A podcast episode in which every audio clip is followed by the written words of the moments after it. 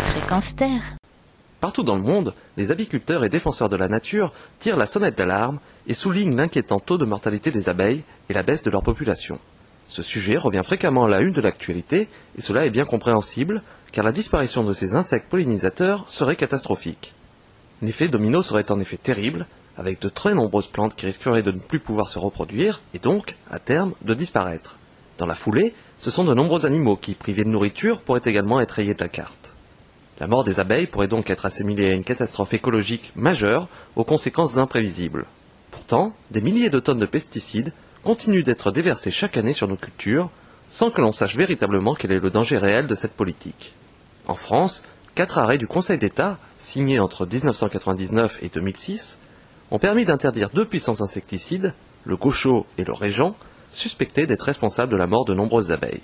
Une victoire pour les écologistes et les apiculteurs et un motif d'espoir qui a malheureusement été de courte durée. Au début de l'année, le gouvernement français a ainsi autorisé l'utilisation, sous certaines conditions, du Kreuzer, un insecticide produit par la société Syngenta. Dans le même temps, le poncho maïs a lui été interdit. Deux poids, deux mesures qui peuvent surprendre, ces deux produits faisant partie de la même famille des insecticides systémiques. Certes, le Cruiser n'a été autorisé que pour un an, avec une limitation de la période d'utilisation avant le 15 mai, et une application limitée sur le maïs en silage, le maïs grain et le maïs porte-graine femelle. Au terme de cette année, une nouvelle évaluation de son impact sera menée, mais toutes ces précautions ne sont guère rassurantes.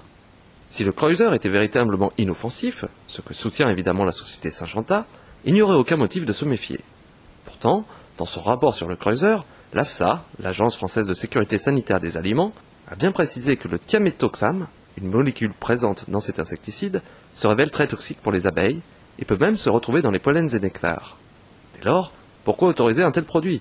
Pour ceux qui défendent le Kreuzer, il n'y a aucun risque pour les abeilles si le produit est appliqué sur les graines et qu'il n'entre pas en contact direct avec les insectes.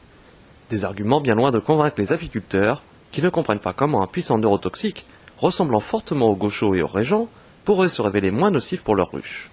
Ceux-ci sont d'autant plus inquiets qu'en Italie, le Kreuzer est fortement soupçonné d'être à l'origine d'une véritable hécatombe dans des milliers d'essaims.